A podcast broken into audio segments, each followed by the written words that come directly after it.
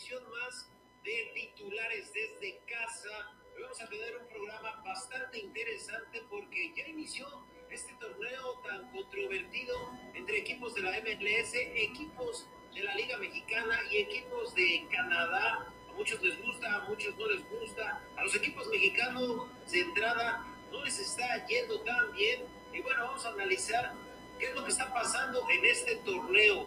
Vamos a platicar acerca de lo que pasó el día de ayer en el jefe de Hungría, donde el mexicano Sergio Checo Pérez simple y sencillamente se dedicó a callar bocas. En un momento le vamos a decir por qué. Y bueno, como siempre en su en esta sección que ya tenemos definida como carrusel deportivo, les vamos a platicar acerca de las mejores notas deportivas del acontecer deportivo. Pero bueno, antes voy a saludar a mi compañero y amigo Abdel Mendoza. Abdel, muy buenas noches, ¿cómo te encuentras? Muy buenas noches, una emisión más de titulares de casa, como tú bien lo dices, tenemos la Leagues Cup, el carrusel deportivo con el Mundial Femenil y demás notas deportivas y a recalcar que este ya es nuestro programa de segundo aniversario de este programa, segundo año al aire.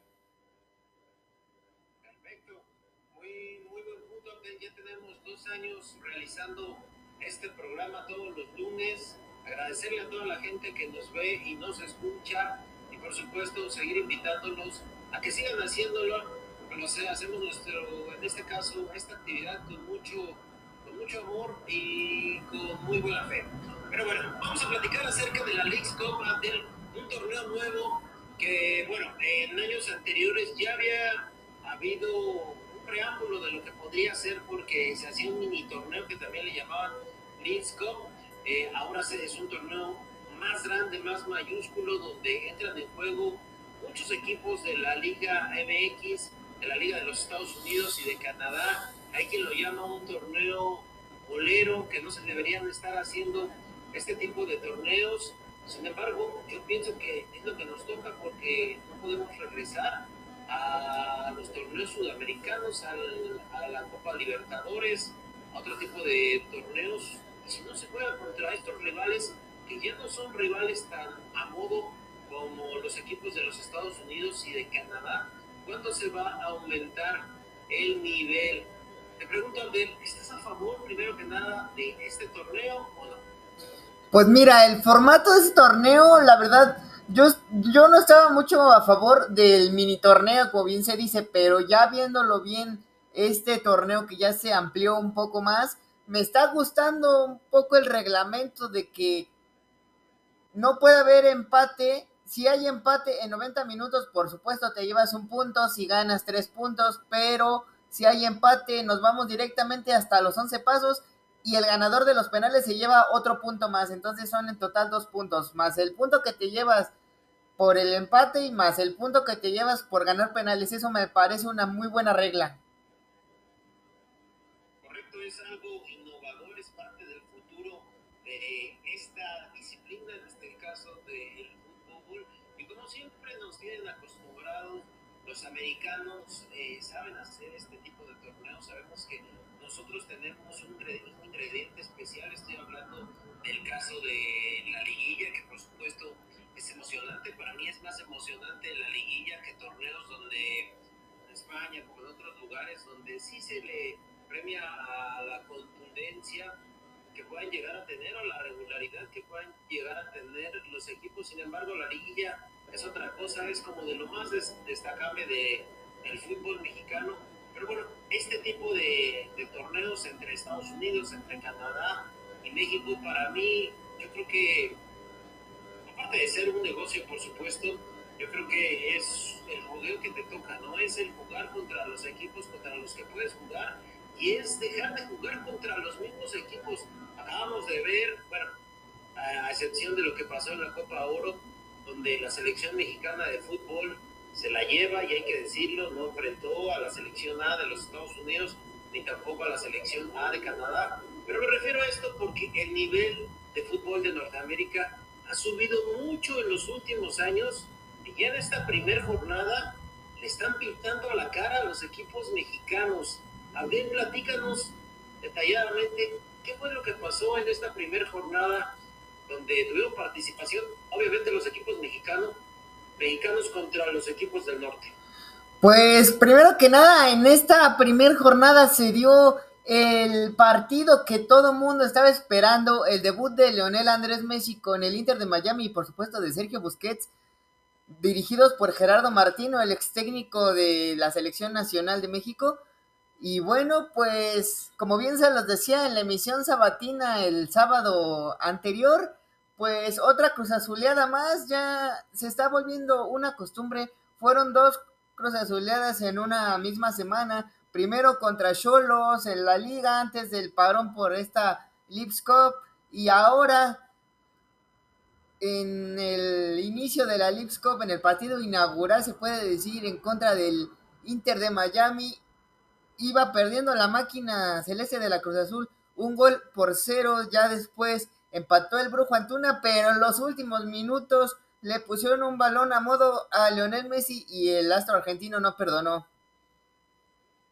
Bueno, primero que nada vamos a platicar acerca de lo que significa la llegada precisamente de Lionel Messi al fútbol de los Estados Unidos, un fútbol que hay que acostumbrarnos, hay que empezar a pensarlo seriamente en ese sentido de que se han invertido de buena forma en los últimos años, incluso en una, época este, por ahí de los 80, 90, si no me equivoco, donde trajeron a Pelé, han traído a Beckham, el caso de Cuauhtémoc Blanco, de Rafa Márquez por la participación mexicana, muchos jugadores europeos de buen nivel en la, en la última etapa de su carrera y ahora hizo la MLS eh, equipo comandado por David Beckham y por más empresarios, hicieron el esfuerzo, incluso la propia liga, para traer a prácticamente a la máxima figura todavía en este momento del fútbol mundial. Acaba de ser campeón Leonel Messi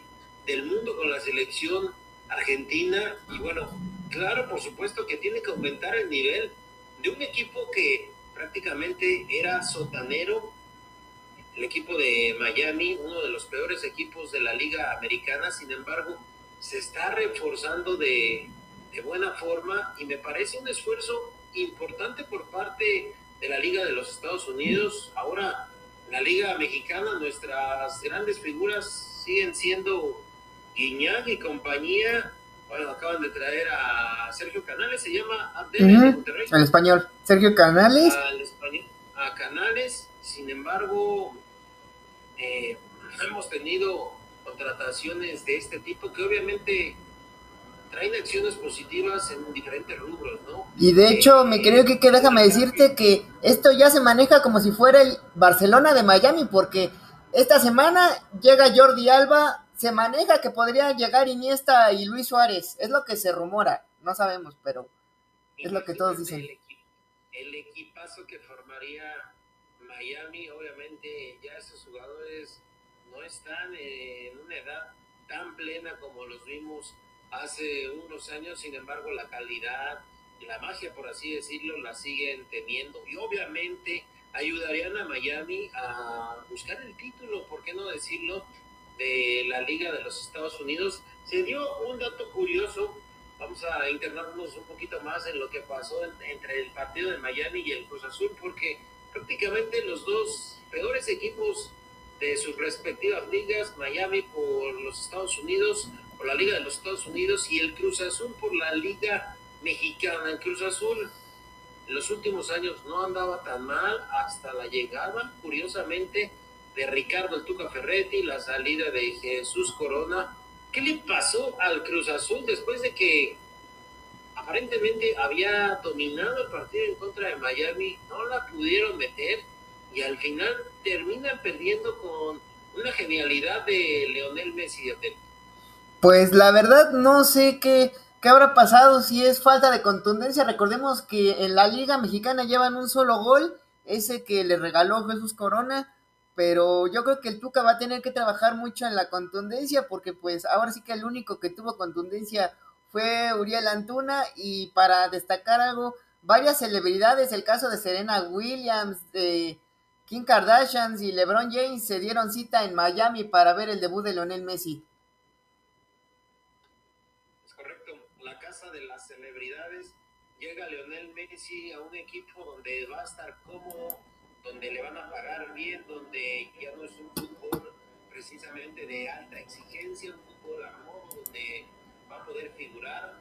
La directiva está haciendo un esfuerzo importante para que lo rodeen precisamente de jugadores importantes y en el tema familiar también lo es porque Miami es una ciudad que engloba muchos aspectos positivos. Yo creo que su familia estará bien y a diferencia de otros jugadores como el caso de Cristiano Ronaldo, porque es un ambiente más acogedor el de Miami que el de el Medio Oriente. Pero bueno, vamos a platicar un poquito más rápido acerca del complemento de esta primera jornada.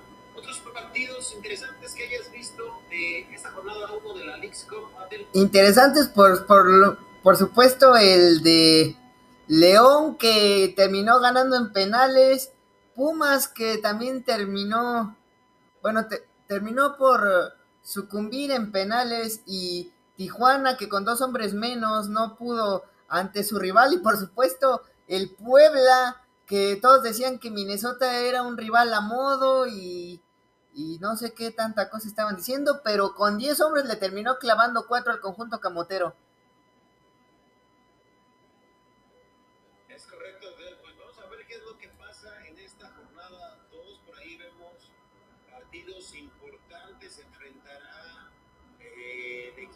Chicharito Hernández, los Galaxy de Los Ángeles en contra de la Fiera de El León. También vemos la participación de las Chivas Rayadas del Guadalajara que se van a enfrentar el jueves 27 de julio a las 18 horas en contra del Cincinnati FC. Por supuesto, también las Águilas del América entran en participación el jueves 27 de julio en contra de San Luis. ¿De quién? San Luis. San Luis FC. San Luis FC, ¿verdad? Ajá. Correcto. Eh, el Club Deportivo Toluca el mismo jueves también en contra de Nashville. Nashville. El equipo estadounidense. Monterrey también entra en participación el miércoles, lo mismo que los Tigres. Solo por mencionar algunos partidos, se viene aparentemente la carrocería pesada por parte de la Liga MX tendrán que levantar la mano estos equipos de más renombre mexicanos. Adel, eh, ¿cuál es tu predicción para esta jornada 2? ¿Crees que los equipos mexicanos levanten? Pues para mí, este, Chivas se podría imponer a Cincinnati, eh, América que viene de ganarle, por supuesto, a Puebla, y pues ya con Henry Martín reincorporado, Luis Ángel Malagón, y vamos a ver cómo funciona la dupla entre Martín y Quiñones, cómo los acomoda, cómo los acomoda Jardine. Yo creo que América se podría llevar el triunfo y ya lo sabremos en pocos días, pero para mí creo que Chivas podría ganarle a Cincinnati.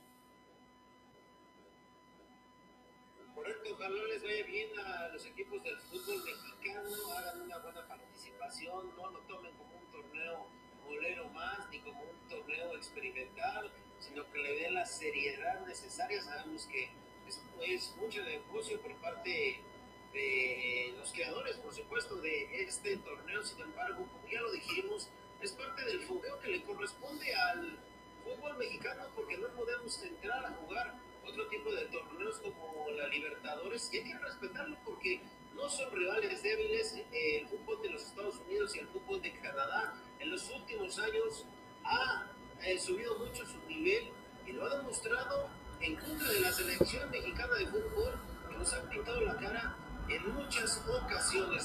Pero bueno, vamos a ver cómo le va, vamos a estar muy al pendiente, les vamos a estar informando, por supuesto, cada lunes de el acontecer de este nuevo y polémico torneo de Norteamérica. por último, ¿algo más que quieras agregar para cerrar este tema?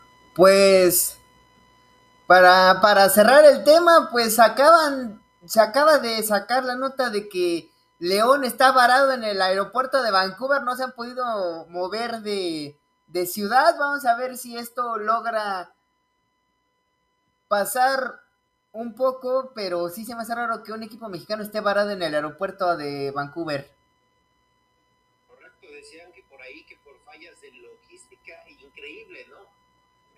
Por parte de las directivas y de la organización de la Lakes Cup. Pero efectivamente una nota a destacar, como tú bien comentas, que un equipo de primera división mexicano esté parado en un aeropuerto estadounidense por fallas de logística. Pero bueno, vamos a cambiar de tema. Ahora vamos a platicar acerca de lo que pasó en el deporte motor en la Fórmula 1. Este fin de semana se llevó a cabo el Gran Premio de Hungría y había mucha expectación porque el mexicano Sergio Checo Pérez no lo venía haciendo bien en las últimas carreras, no podía clasificar a la Q3, sin embargo, bueno, ahorita les vamos a contar qué fue lo que pasó y por qué lo dijimos al inicio del programa que Sergio Checo Pérez está prácticamente cayendo bocas en este momento. Ojalá se mantenga así. Pero bueno, Abel, tuviste la oportunidad de ver la carrera. ¿Qué te pareció? Claro, nos levantamos a ver esta gran carrera de Checo Pérez que como bien se los adelantábamos, arrancó en la posición número 9 y pudo escalar posiciones y se adjudicó la tercera posición. El punto es que Red Bull quería tener a sus dos pilotos en el podium. Por supuesto, Max Verstappen se llevó la victoria y pues Checo Pérez consigue otro podium más. Esperemos que esto le sirva mucho porque falta una carrera antes del parón de verano. Vamos a ver si esto es un es un empuje de oxígeno puro para el piloto mexicano que pues estuvo al tú por tú con Piastri, que es el piloto de McLaren, también estuvo ya al último, al tú por tú con Luis Hamilton, el Luis Hamilton, el siete veces campeón del mundo, también se, estuvo ahí rozando con Carlos Sainz.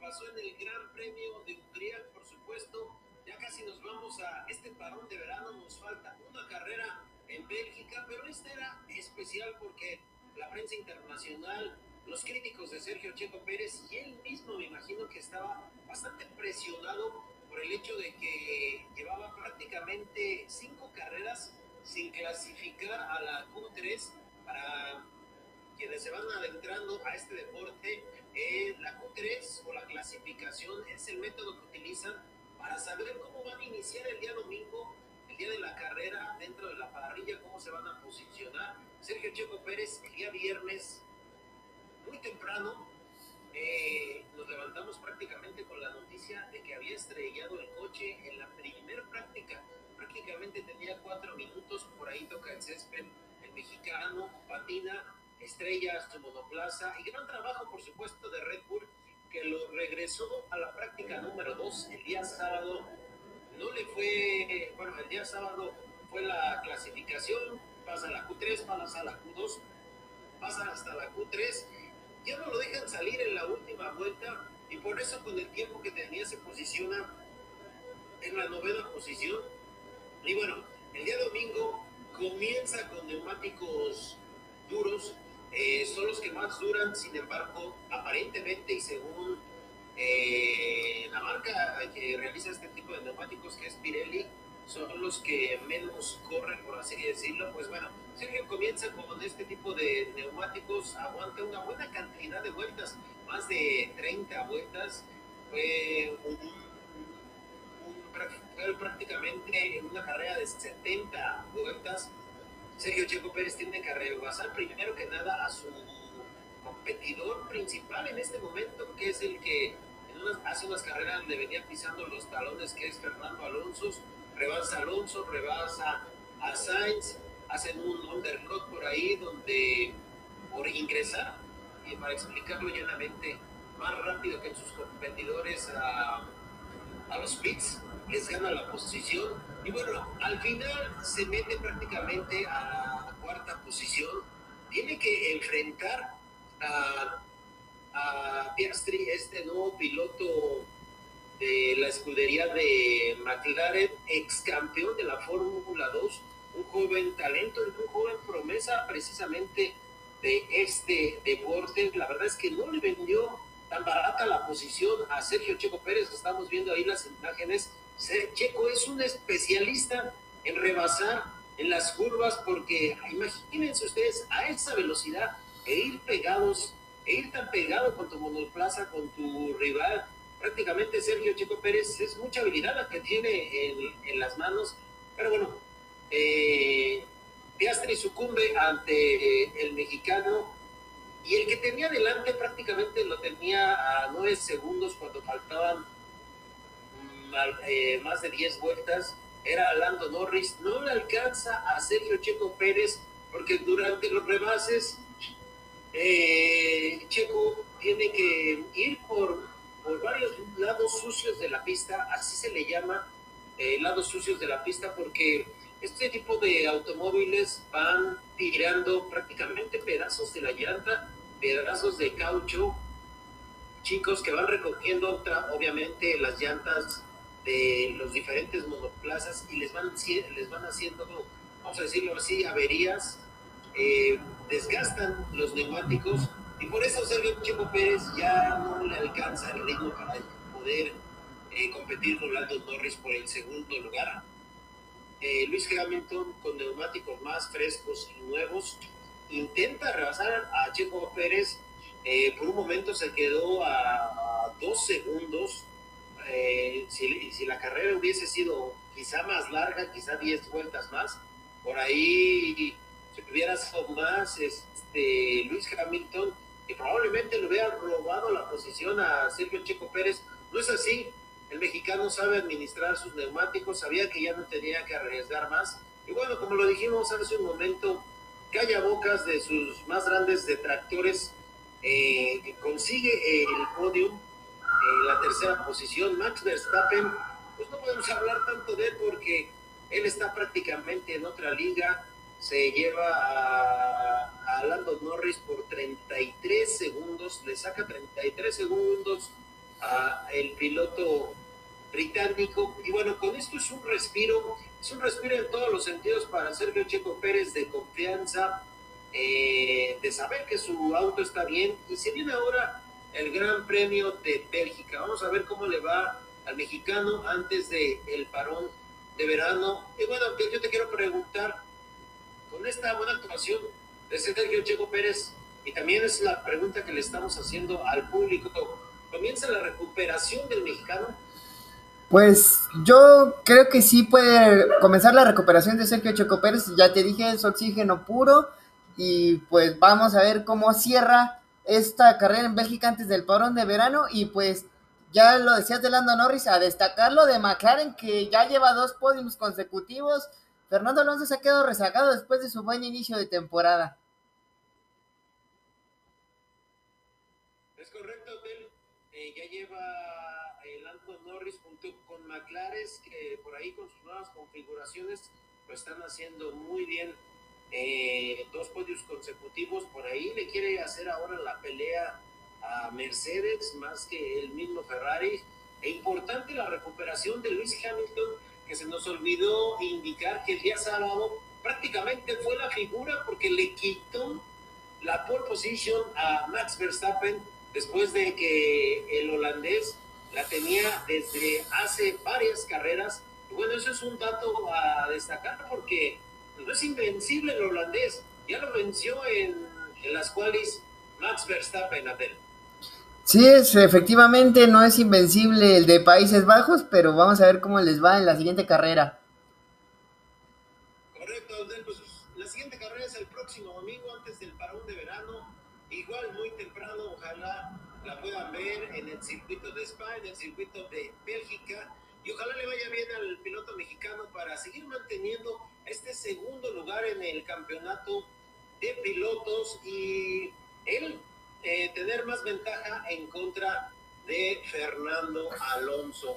Adel, vamos a pasar ahora al carrusel deportivo del. Platícame, ¿qué nos traes? Pues les traigo que el día de ayer, eh, el día de ayer el conjunto de los Dodgers, bueno, fue el, el día sábado el conjunto de los Dodgers aplastó a, al conjunto de Texas, a los Rangers de Texas, 13 carreras a 3 y de 3-3 Freddy Freeman fue consiguiendo par de home runs, pelota que tocaba Freddy Freeman, pelota que se iba como un vuela cercas Y también en otros resultados, pues Randy Rosarena no tuvo sus su mejor partido, su equipo le costó trabajo en contra de Baltimore. Y en otras noticias, pues arrancó el Mundial Femenil y el equipo de los Estados Unidos venció a Vietnam 3 por 0 y su delantera estrella de los Estados Unidos falló un penal lastimosamente, pero el equipo de los Estados Unidos logró ganar su partido, uno de mis candidatos a llevarse el título y pues ya les tenía un dato acerca del fútbol femenil, pero nos trasladamos a la Liga de México donde Katy Killer Martínez está a un gol de empatar a Desiree Monsiváis como máximas goleadoras de la Liga Femenil. Lleva 121, la de Pumas tiene 122, le falta uno para empatarla y dos para rebasarla.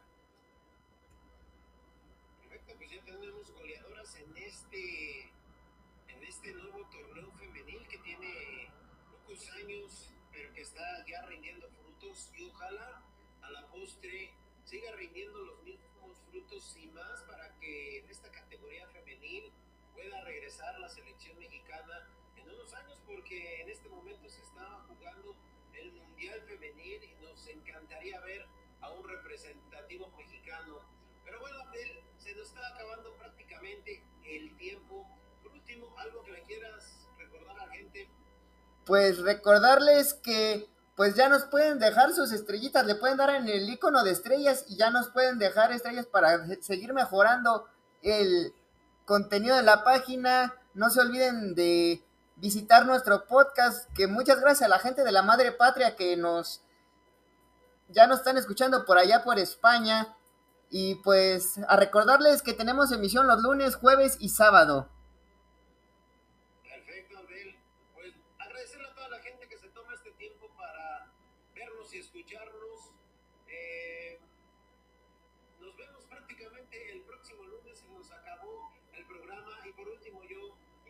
Que no se pierdan este domingo el Gran Premio de Bélgica en Spa, donde por supuesto va a tener participación el mexicano Sergio Checo Pérez. Antes del varón de verano van a ser 30 días sin Fórmula 1. Le va a venir bien esta carrera, ojalá al piloto de Jalisco. Y bueno, de Abdel Mendoza, yo soy Enrique Díaz. Les damos las gracias y nos vemos el próximo lunes.